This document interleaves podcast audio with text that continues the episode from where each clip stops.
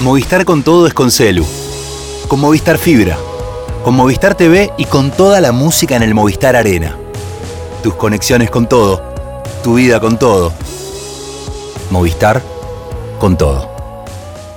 Más información en www.movistar.com.ar. E hoje, o Lula de não pode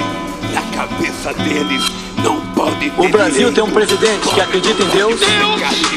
Não responde o grito vazio. Quem é o grito vazio? Não pode comer carne de primeira. E hoje, é aquela oração que acredita em Deus. Pobre não pode comer carne de primeira. E hoje, valoriza a família. É a pessoa achar que Deus quer isso. Corrupção. Respeita a Constituição. Que uma pessoa.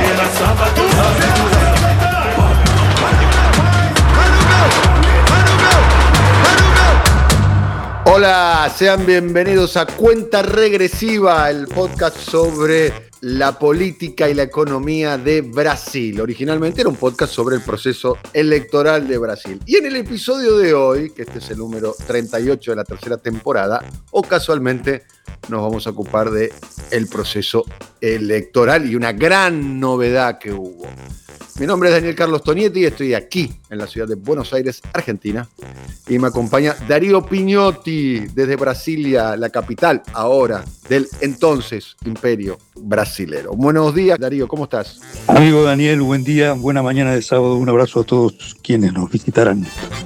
Bien, en el episodio de hoy nos vamos a ocupar de una noticia que evidentemente va a alterar el sistema político eh, en Brasil con repercusiones fuertes y también regionales y, por qué no, mundiales. Estamos hablando de la decisión de la máxima autoridad electoral en Brasil, que es un tribunal, como todo tribunal, integrado por jueces, el Tribunal Superior Electoral, que condenó a Jair Bolsonaro eh, y lo inhabilitó a participar en elecciones hasta el año 2030. Esto quiere decir, no podrá participar ni en el próximo proceso electoral eh, presidencial en el año 26 y tendrá que esperar un turno más si es que quiere volver a participar. Eh, la razón por la cual los condenaron es por eh, diseminar mentiras y sospechas infundadas sobre el sistema eh, electoral brasilero en una reunión que había tenido en julio del año 22 eh, frente a una eh, comunidad de embajadores de diferentes lugares de- del mundo. Vamos a estar explicando la condena, los motivos de la condena, que no es el único proceso judicial barra político que se está llevando en contra de Jair Bolsonaro, cómo queda el espacio político que, es- que representa, y adelanto una opinión, va a seguir representando la figura de Jair Bolsonaro, esta es una opinión personal, eh, la, mía, y eh, por último, cuáles son los eventuales, eventuales sucesores de eh, Bolsonaro como representante electoral del espacio de la derecha. Bueno, bienvenidos, esto es Cuenta Regresiva. Darío, primera cuestión, eh, sorprendente decisión del eh, Tribunal Supremo eh, Electoral, presidido por, si Bolsonaro fuese, te propongo este pequeño juego, un villano de cómic, tendría dos archienemigos. Uno, Lula, claramente, ¿no? El, más, el más taquillero de todos. Y el otro sería Alexander de Moraes. Integrante de la Corte Suprema de Justicia, eh, del Tribunal Supremo de Justicia eh, en Brasil, no Corte, y también, eh, ni más ni menos que presidente del Tribunal Supremo Electoral. No sé si coincidís. Pudiéramos hacer ese juego y simular que Brasil es un western, o mejor un western espagueti, aquellas parodias de los western norteamericanos en los que se enfrentan dos enemigos estereotipados, Bolsonaro y el por vos citado juez Alexandre de Moraes, alguien que fue designado en el cargo por un gobierno golpista, el de Michel Temer. si se trata de opinar, creo que hay hay dos antagonistas, estos sí verdaderos, nada de western ni de western spaghetti, que son Bolsonaro y Luis Ignacio Lula da Silva, que representan dos mitades del país y que representan dos proyectos de nación. Ahora, en ese western spaghetti, en esa parodia de duelo, Bolsonaro y el presidente del Tribunal Electoral, también miembro de la Corte Suprema de Moraes, son los que se están llevando por lo pronto la escena y eso seguramente no es provechoso ni para el avance democrático brasileño ni la profundización de un proyecto que responda a intereses mayoritarios y populares. ¿Por qué lo decimos?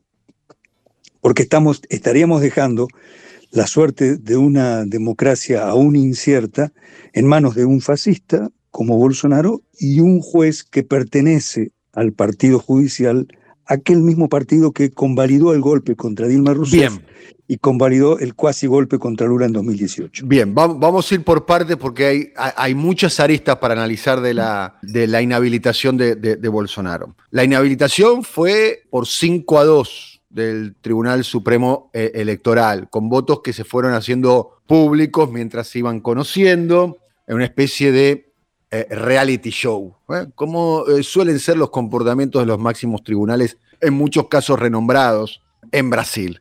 paréntesis. La causa de, fondo por la cual a Bolsonaro se lo destituye tiene que ver con algo ocurrido, más precisamente, en julio del año 22, donde Bolsonaro hizo un encuentro con importantes embajadores del mundo, hizo una exposición frente a los embajadores, donde hizo una serie de descripciones con respecto al sistema electoral. Por ejemplo, diciendo, más allá de Brasil, apenas dos países del mundo usan sistema semejante al brasilero.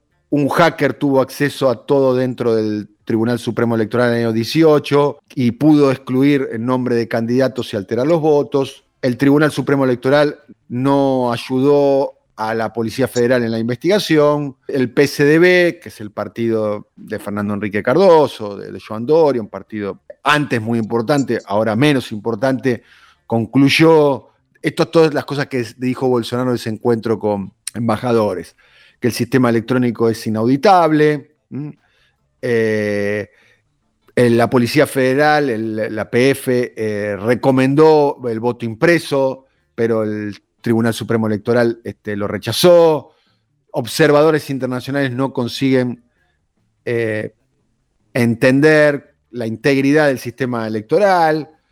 Eh, bueno, eh, la empresa tercerizada cuenta las, cuenta las votos de las urnas, es una empresa tercerizada. otra de las cuestiones que tiene para, para decir. El Tribunal Supremo Electoral no escuchó las sugestiones que, hizo al respecto eh, las, Fuerzas Armadas. Eh, hay una urna que autocompleta el voto. Estoy nombrando una a una. En realidad estoy reconstruyendo a, través de las crónicas de la época todas las cosas que fue diciendo eh, Bolsonaro en esa reunión de julio del año 22 ante el proceso electoral frente a embajadores. Eh, después hizo la comparación del Tribunal Supremo Electoral con queso suizo. ¿eh?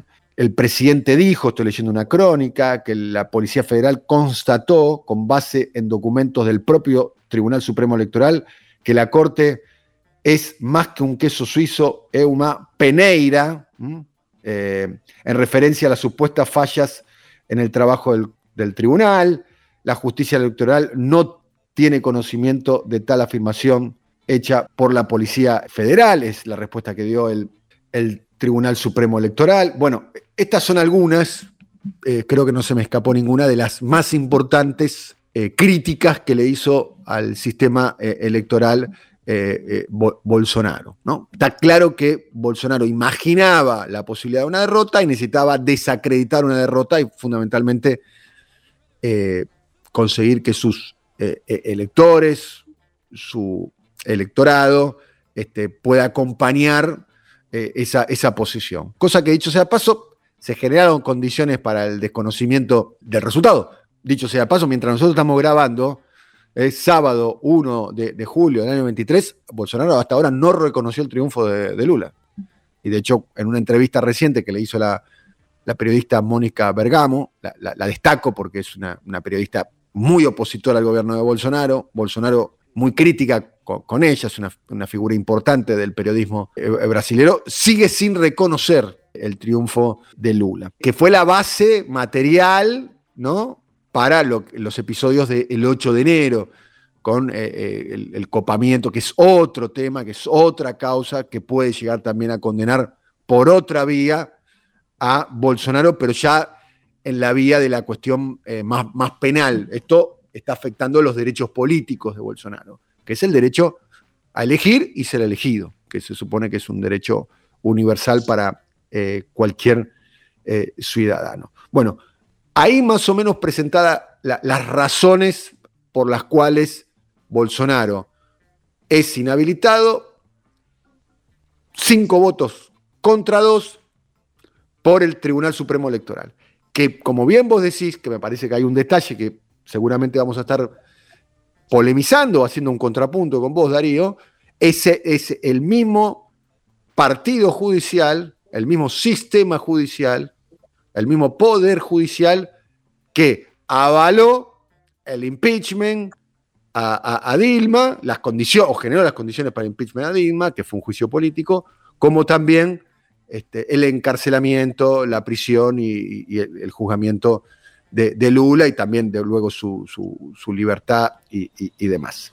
Darío. Es una democracia abollada la de Brasil, una democracia lesionada. Entre los mitos, muchos que los medios predominantes suelen divulgar, es- está aquel según el cual las instituciones, ¿eh? y lo remarcan y lo consonantizan, instituciones, en Brasil funcionan, no es así.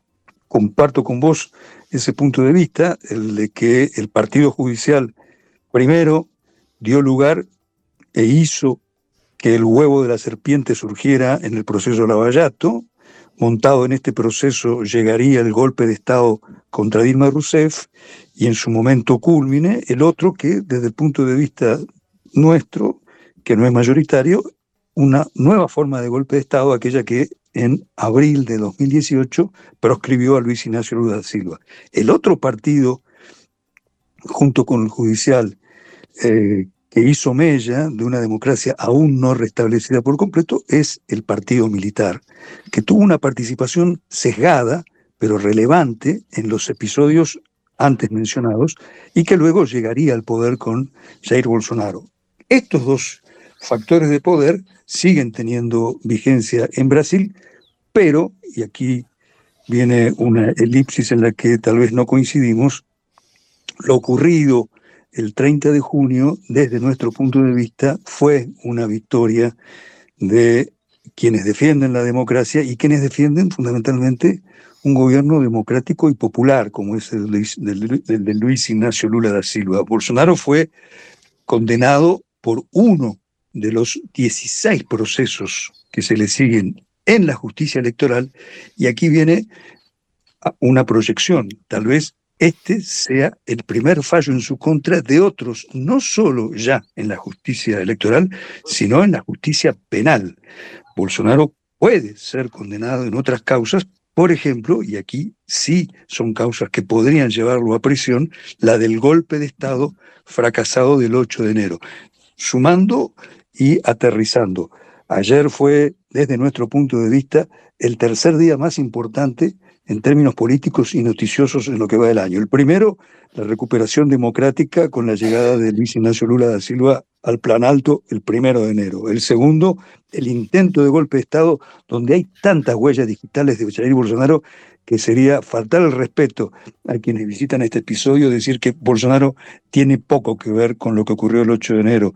Nuestra percepción, nuestro punto de vista es bastante categórico. Bolsonaro es el responsable del intento de golpe de Estado del 8 de enero, aunque no haya por lo pronto un fallo. Y el tercero, la decisión del Tribunal Electoral de este 30 de junio de impedir que Bolsonaro sea candidato en esto seguro en 2026. Hay ya un juego de interpretaciones jurídicas por las cuales pudiera ser candidato en 2030. Muy bien, esto es un poquito para entender esta decisión que como vos lo planteás, hay un montón de procesos, muchos de ellos penales en contra de Bolsonaro. La cuestión es que Bolsonaro ha tenido una extraordinaria performance electoral ¿eh? en virtud de la calidad de su gobierno cuando fue por la eh, eh, reelección. Y se lo puede condenar a Bolsonaro, se lo puede inhabilitar a Bolsonaro, pero eso no inhabilita al bolsonarismo. De hecho, los estudios de opinión pública de Brasil sostienen que hoy el bolsonarismo representa 25 puntos del electorado brasilero. ¿Sí? Hoy. Está claro que está disminuido de los 40 y pico que llegó a tener en la primera vuelta y, y los 49 que llegó a tener en el balotage, pero sigue siendo una fuerza predominante, acechante en términos políticos y electorales el bolsonarismo. Se abre un interrogante con respecto a quién puede llegar a ser el sucesor o la sucesora electoral de eh, Bolsonaro. ¿Eh? Y no, no, fue antojadizo la idea de utilizar ambos géneros. ¿eh? Hay varios nombres que están dando vueltas por ahí. Vamos a empezar por los más obvios y después con algunas sorpresas.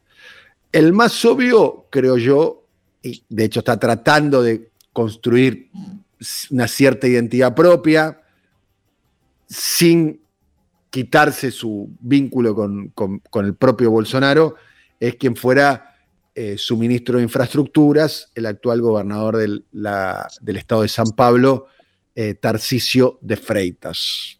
Eh, algunas palabras que podemos decir a propósito de Tarcisio, Darío. Tarcisio es gobernador de San Pablo el Estado-nación de Brasil, un Estado de 46 millones de habitantes y un Producto Bruto como el argentino, solamente gracias a Bolsonaro, no hay ninguna duda. Él, a esta hora, es probablemente aquel que mejor se proyecta de cara a 2026 y es uno de los ausentes, Daniel, este viernes 30, en la escena, en el escenario donde Bolsonaro mm, habló de la persecución política de la que es víctima y denunció una conspiración. Es decir, mm, Tarcisio de Freitas, un militar retirado que llegó al gobierno de San Pablo de la mano de Bolsonaro, tal vez comience, no sé si a soltársela, pero a no aparecer en la foto, en la foto con quien de todas formas, y en esto creo que nadie pone en duda, sigue siendo el gran elector de la de, la derecha y de la ultraderecha hacia 2026. La inhabilitación de Bolsonaro no lo quita de la escena política y Tarcisio se encuentra en ese medio filo. Mm. Dejar de aparecer con Bolsonaro excesivamente, pero no distanciarse tanto como para que el Bien, ahí, ahí, habrá una llave, ¿no? Eh, y la llave la vamos a tener en octubre del año 24, cuando se lleven adelante eh, en Brasil lo que sería el efecto político de las elecciones en mitad de término, aquí, por ejemplo, en la Argentina, que son las elecciones municipales, ¿no? Eh, las elecciones para prefeitos. Y en San Pablo, eh, todo indicaría que Tarcisio y Bolsonaro van a terminar apoyando a Ricardo Núñez del MDB, ¿no? que es el actual alcalde de San Pablo y del otro lado va a tener un contrincante que ha sido el diputado federal eh, más eh, votado del estado de San Pablo eh, durante las elecciones, que ni más ni menos que un, referente de la izquierda brasilera y de la izquierda regional como Guillermo Boulos. De cómo salga esa elección, es una especulación que se puede hacer, Darío, no sé si coincidís, se puede determinar cuál puede llegar a ser la suerte o no de Tarcisio de Ferreira como el, eventual sucesor electoral de Bolsonaro. En efecto, San Pablo, censo conocido esta semana, 11,5 millones de habitantes, la capital, la capital del estado, será el barómetro de cuán exitosa o cuán frustrada o cuán fracasada fue esta sentencia contra Bolsonaro. Él va a ser uno de los electores en esa disputa en la que Lula, desde ya, será el eh, padrino de Guillermo Boulos, alguien que no es del Partido de los Trabajadores como Lula, el Partido Socialismo y Libertad, pero que ya tiene de antemano el aval de Lula. Yendo otra vez al tema que ocupará en extenso este episodio, hay un elemento para tomar en cuenta, un elemento de gestión política, un elemento de forma política, no de fondo. Y es que Bolsonaro, aún siendo el líder de la ultraderecha, que logra llevar detrás de sí buena parte de la derecha, no tiene el respaldo absoluto de los partidos de ese espectro político. Es decir, el, el Bolsonaro, ayer convertido en político inelegible en 2026 y tal vez en 2030, comienza a sentir el vacío de parte de sus aliados. Y te cito dos. Primero, de su partido, el Partido Liberal. Las máximas autoridades de esa agrupación estuvieron ausentes ayer en Belo Horizonte, donde Bolsonaro dijo, soy víctima de una persecución y Brasil, textual, dicho por Jair Mesías Bolsonaro, camina hacia una dictadura. No había nadie del PL importante junto a Bolsonaro.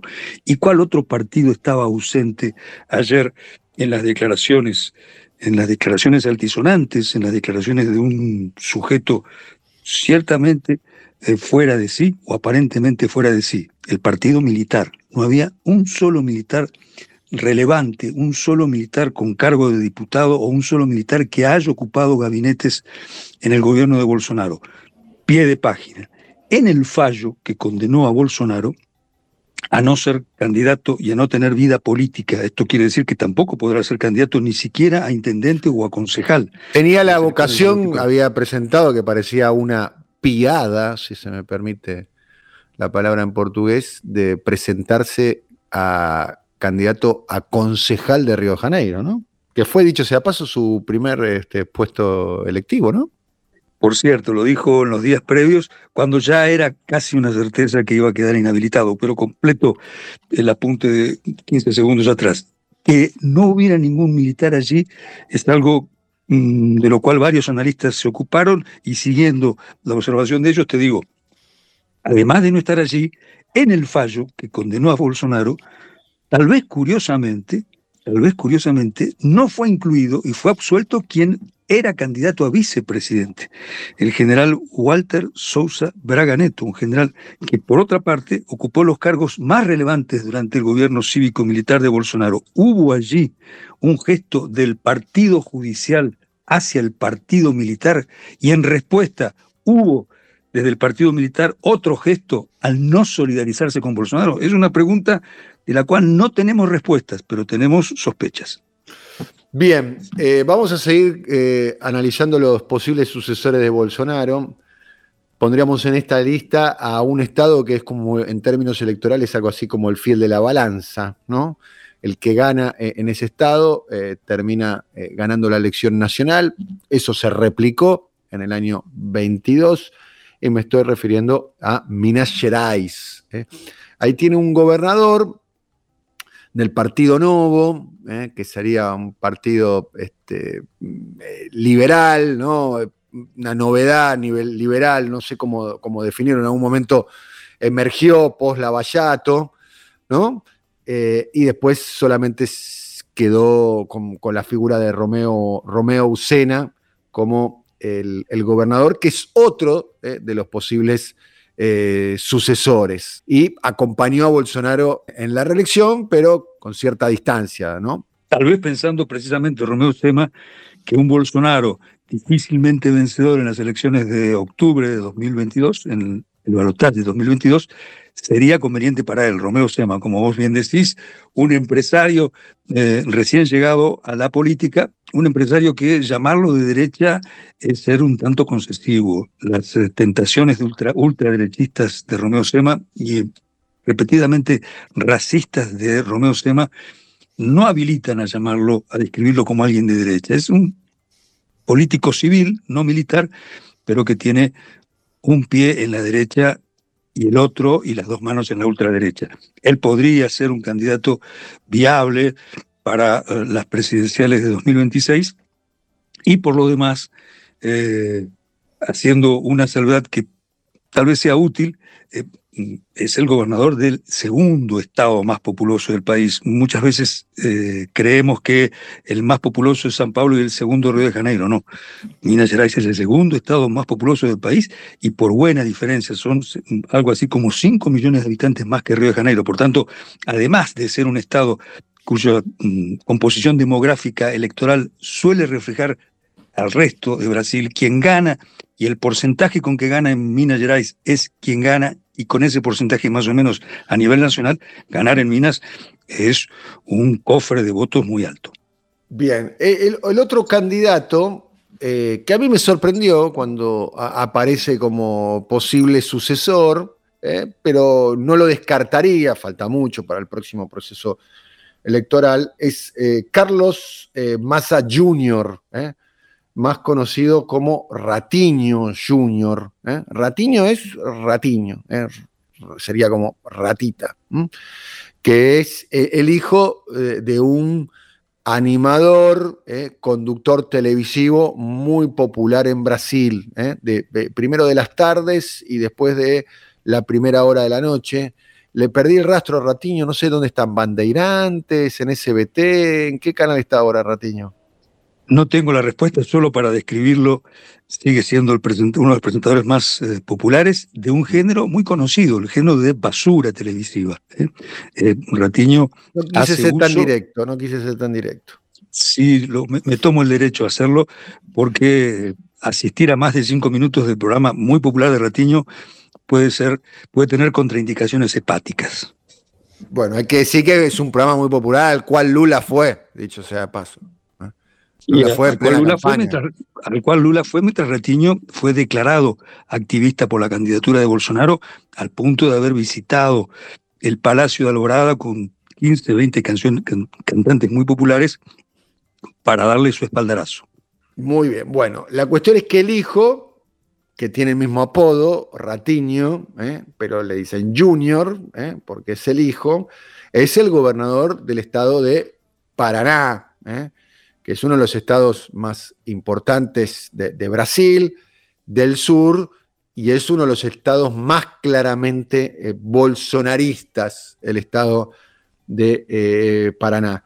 Acaba de obtener un muy buen resultado electoral, había sido diputado estadual en varias oportunidades, había sido diputado federal en varias oportunidades y eh, en este caso eh, había sido también eh, gobernador del, del, estado de Paraná, reelecto en las últimas elecciones. Darío. Un enlace, Daniel, sobre Paraná. El sur brasileño, Brasil ha sido conversado esto con vos en otros episodios. Brasil es un país partido políticamente, quebrado racialmente y también marcado por una, no sé, si fractura, pero con una distinción muy clara entre los estados del nordeste y los estados del sur, estos últimos mayoritariamente blancos y mayoritariamente bolsonaristas.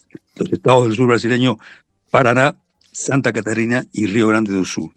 Pese a que Paraná no es el más populoso de los del sur, sí lo es Río Grande do Sur, es tal vez uno de los de mayor simbología de lo que es esta ultraderecha eh, que a pesar de haber perdido parcialmente a uno de sus líderes, a Bolsonaro, sigue siendo muy vigorosa en Brasil. ¿Por qué?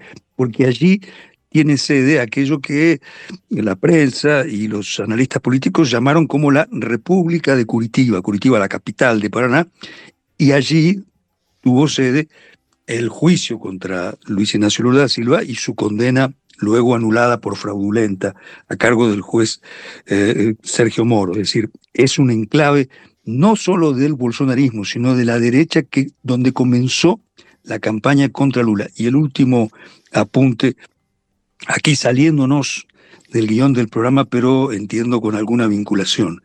Así como el eh, jefe de los fiscales de la mañosa causa Lavallato del Tandalañol fue casado, fue quitado del Parlamento, fue víctima de un proceso del Tribunal Superior Electoral y eh, expulsado, casado, fue casado del Congreso, no descartemos que lo mismo pueda ocurrir con el ahora senador y ex juez de Lavallato, Sergio Moro. Hace tres o cuatro episodios me preguntaste y ante esa indagación te dije, la situación de Moro no creo que llegue a ser la de Arañol. La evolución de los hechos me están desmintiendo y tal vez el juez mm, Sergio Moro, ahora senador, aquel senador a quien llegó al Senado luego de haber sido ministro de Bolsonaro, pudiera ser casado. Y el último eh, la última referencia a este Estado, Paraná, bolsonarista, morista.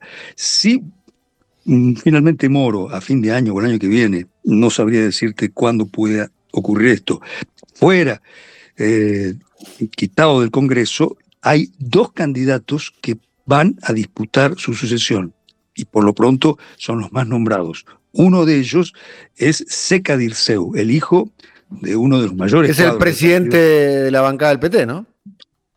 Es el presidente de la bancada del PT, hijo de un celebérrimo líder del PT, alguien que resistió a la dictadura eh, también desde la lucha armada, José Dirceu. El primer dirigente caído, eh, ¿no? Producto de lo que se llamó el mensalao en el primer gobierno de Lula, ¿no? Exactamente. Ah, exactamente. Es, el artífice, de, el, gran artífice del PT, jefe de la campaña de Lula en su elección del 2002, ¿no? Cuadro de los cuadros. Eh, los que conocen, los que conocen el, tejido fino del PT te lo dicen. El cuadro del PT, José Dirceu. He tenido la oportunidad de comprobarlo en una entrevista que pudimos hacerle y en un almuerzo que pudimos compartir con él. Es un cuadro político de dimensiones históricas, definitivamente. Sin dudas. Alguien que por otra parte vivió algunos años exiliado en Cuba, su hijo es uno Seca Dirceu, un joven diputado, actual presidente del bloque petista, uno de los candidatos en caso de que Bolsonaro, de que, corrijo, es un fallido imaginar que Bolsonaro es Moro, Moro es Bolsonaro, pero algo de eso hay, en caso de que Moro fuera destituido, y el otro nombre que está circulando es el de la presidenta del Partido de los Trabajadores, Gleisi Hoffman, alguien muy simbólico porque fue una de las personas que en ningún momento le restó compañía y lealtad a Lula cuando estuvo preso. Eh, estamos frente a momentos históricos importantes, Daniel, por lo que está ocurriendo y por lo que pudiera ocurrir. Imaginemos una elección en Paraná para ver quién sucede al eventualmente destituido Moro y que los candidatos sean Gleisi o Seca.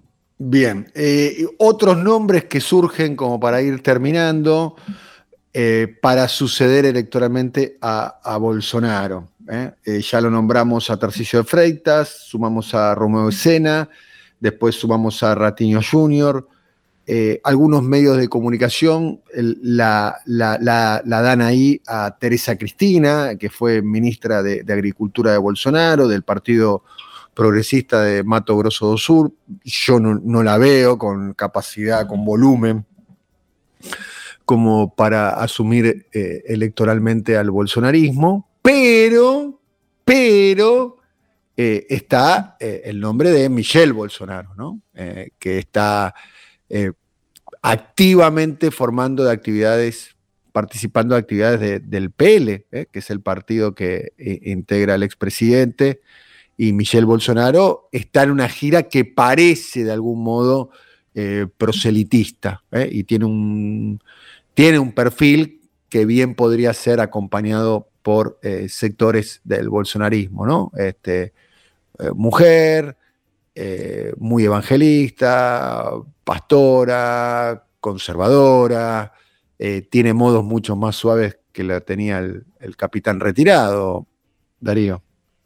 Hubo ayer, como estamos grabando este sábado primero de julio, ayer viernes 30, dos momentos, dos picos de delirio. Uno el de Bolsonaro diciendo Brasil camina hacia una dictadura, soy perseguido por haber tenido un gobierno democrático, y el otro fue la intensamente evangélica Michelle Bolsonaro que dijo Dios castigará a los culpables de lo que está ocurriendo. Su predicamento en el electorado evangélico es muy alto y sus posiciones eh, siempre ligadas a estas corrientes religioso empresariales mediáticas es innegable, por lo cual no habría que descartar por completo a Michele, quien tiene ninguna experiencia política, pero que, por cierto, ha sabido demostrar histrionismo y capacidad locutora, capacidad vocal, capacidad discursiva más que locutora en los templos. Habría que ver qué ocurre cuando sale de ese tinglado. Muy bien, estamos terminando. Eh, quizás podemos dar una opinión eh, a propósito de este tema. Eh, está claro que en Brasil están celebrando, pero hay un, hilo en común con todos los procesos de, América Latina, ¿no?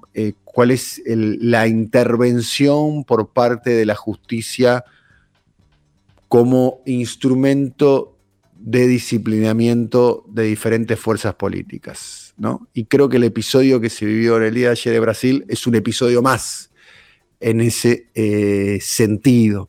Y la pregunta es eh, si no es una condena demasiada alta ¿eh? a negarle un derecho político a un ciudadano, como es el caso de Bolsonaro, que representa, me guste o no, adelante mi opinión, no me gusta, o representó, para ser más preciso, el voto de 58 millones 200 mil brasileros. O sea, Bolsonaro no es solo lo que es él mismo, sino lo que él representa. Y la pregunta es si se le puede negar el derecho a elegir a Bolsonaro a un sector vasta de la sociedad, que existe, por A, por B, por C, existe. Y si no es replicar de alguna manera lo que sucedió con el propio Lula, si no es replicar de alguna manera lo que sucedió con Rafael Correa en Ecuador, si no es replicar de alguna manera lo que, al- lo, lo que sucede o lo que en realidad lo, lo que dice que sucede con Cristina Fernández de Kirchner aquí en, en la Argentina. Eh, está claro que los que están en contra de Bolsonaro hoy están celebrando porque él está fuera del sistema eh, eh, electoral. Hay que ver qué tipo de consecuencias trae eso, ¿no? Porque después el partido hay que jugarlo. ¿m? Quizás hasta en el corto plazo lo perjudica, pero en el mediano plazo este, lo victimiza y eso le puede dar este, un insumo para su campaña electoral, la proscripción.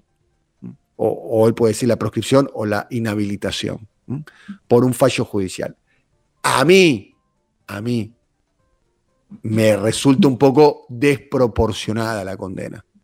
No es que estoy saliendo a defender a Bolsonaro, pero creo yo que en un sistema democrático quienes deciden que sí y que no es el soberano, es el pueblo. Creo que no hay una instancia superior a esa.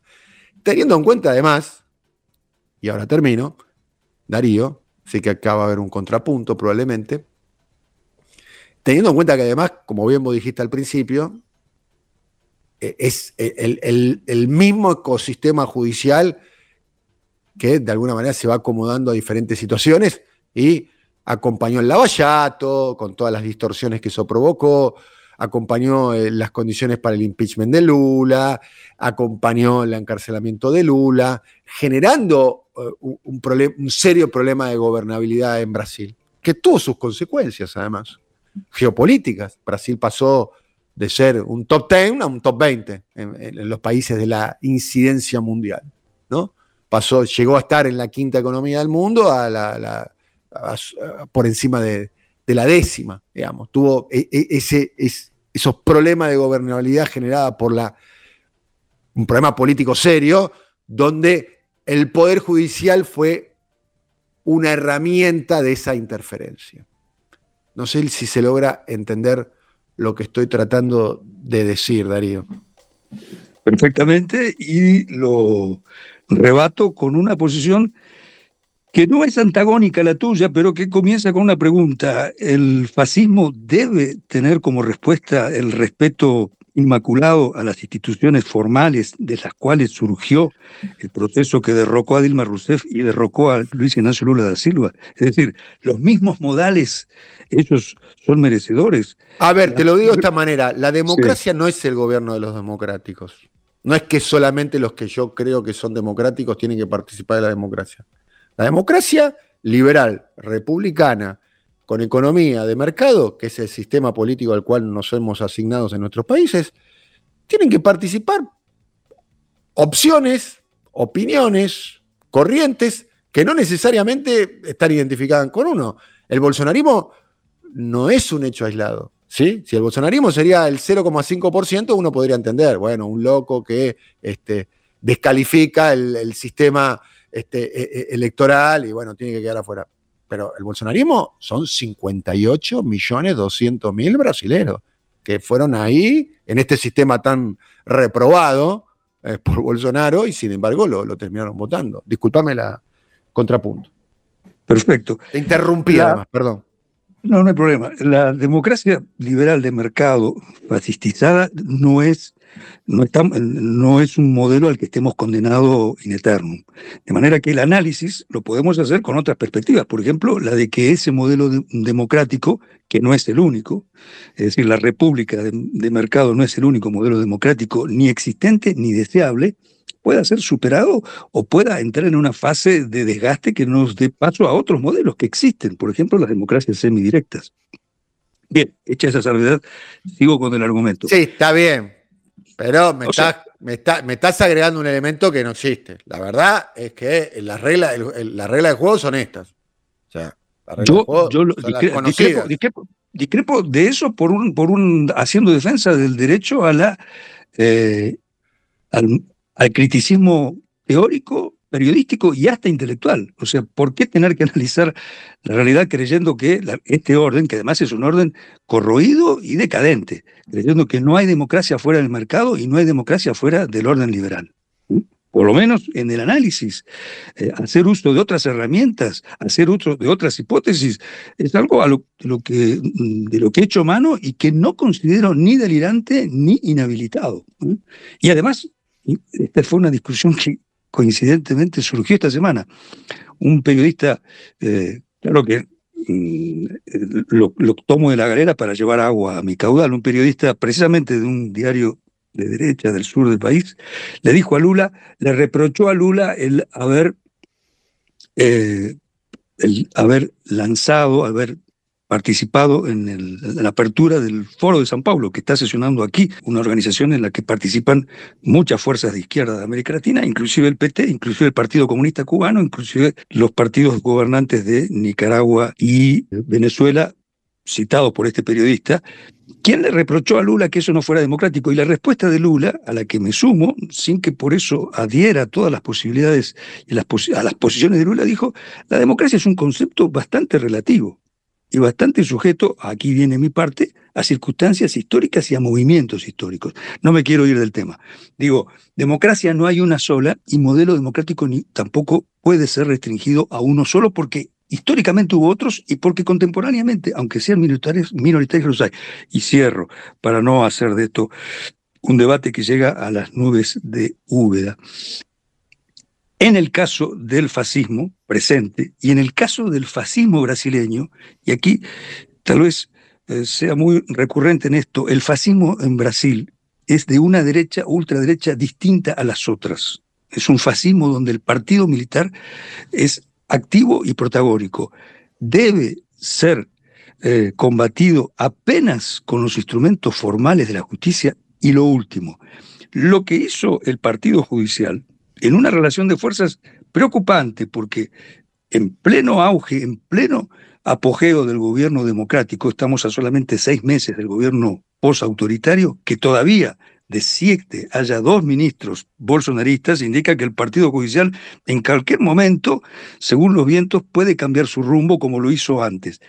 Y por otra parte, esa votación del Partido Judicial, mucho, entiendo, opino, se eh, responde no solo a la, victoria de Lula, sino al fracaso del intento de golpe de Estado del 8 de enero y a un dato que los análisis epiteliales, los análisis que están en el promedio de las observaciones, claro, estamos a un solo día de los hechos, no han tomado en cuenta, y creo que en este pod contigo debiéramos tomar en cuenta, las 300.000 personas que estuvieron en el acto de asunción de Luis Ignacio Lula da Silva, decenas de miles de las, de cuales gritaron amnistía no. Es decir, hay una parte de del electorado, una parte del pueblo brasileño que no quiere amnistía con Bolsonaro y que no quiere que los hechos del gobierno anterior cívico-militar y del intento de dictadura del 8 de enero queden impunes. Me pregunto, ¿quedarán impunes a esta hora, Daniel?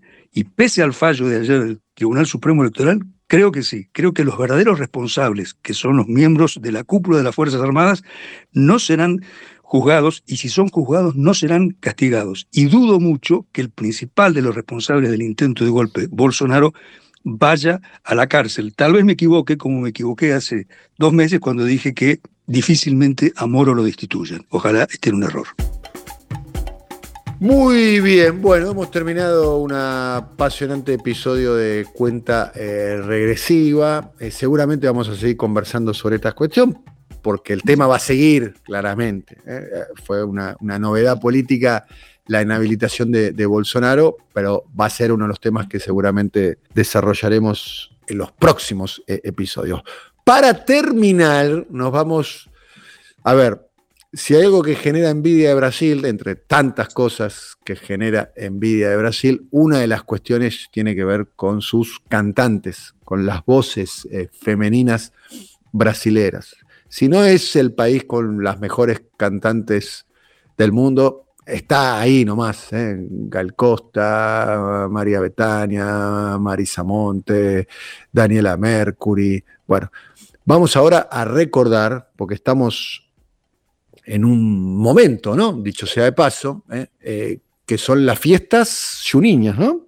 Exacto, las fiestas de junio que son extraordinariamente populares en ese nordeste al que hoy nos referimos políticamente, el nordeste que le dio un voto caudaloso a Lula y gracias al cual volvimos a la democracia en Brasil, y el nordeste donde hoy estará Lula. Este sábado Lula viaja al nordeste coincidiendo con las fiestas de junio, fiestas de origen rural, pero que mueven millones de personas a lo largo de todo el mes de junio y las primeras semanas de julio también. Mientras suena este clásico de la música popular brasilera, el Barramalio, nos estamos yendo. Gracias, querido amigo Darío Piñotti, será hasta la próxima. Amigo Daniel, un abrazo a vos y al compañero Alfredo y a aquellos que nos hayan visitado. Muy bien, muchas gracias también a Alfredo, gracias a Simón, gracias a Andy, gracias a todos. ¿eh? Nos volvemos a ver próximamente con un nuevo episodio de Cuenta Regresiva. Até lá. Tchau. Ai, que saudade você. Se um dia você se lembrar, escreva uma carta pra mim.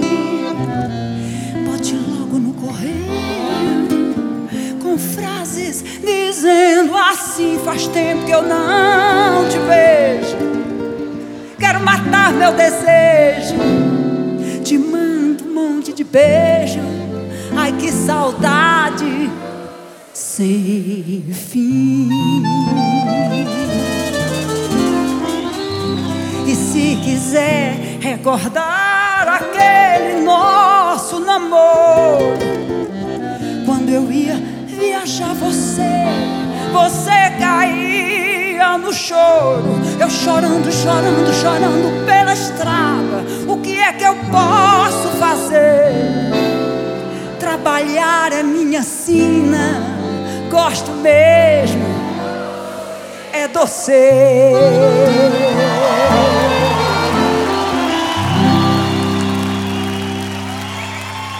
Não se admire se um dia um beija-flor invadir a porta da tua casa. Te der um beijo e partir, fui eu que mandei um beijo pra matar meu desejo. Faz tempo que eu não te vejo, ai que saudade. Um dia você se lembra, escreva uma carta pra mim.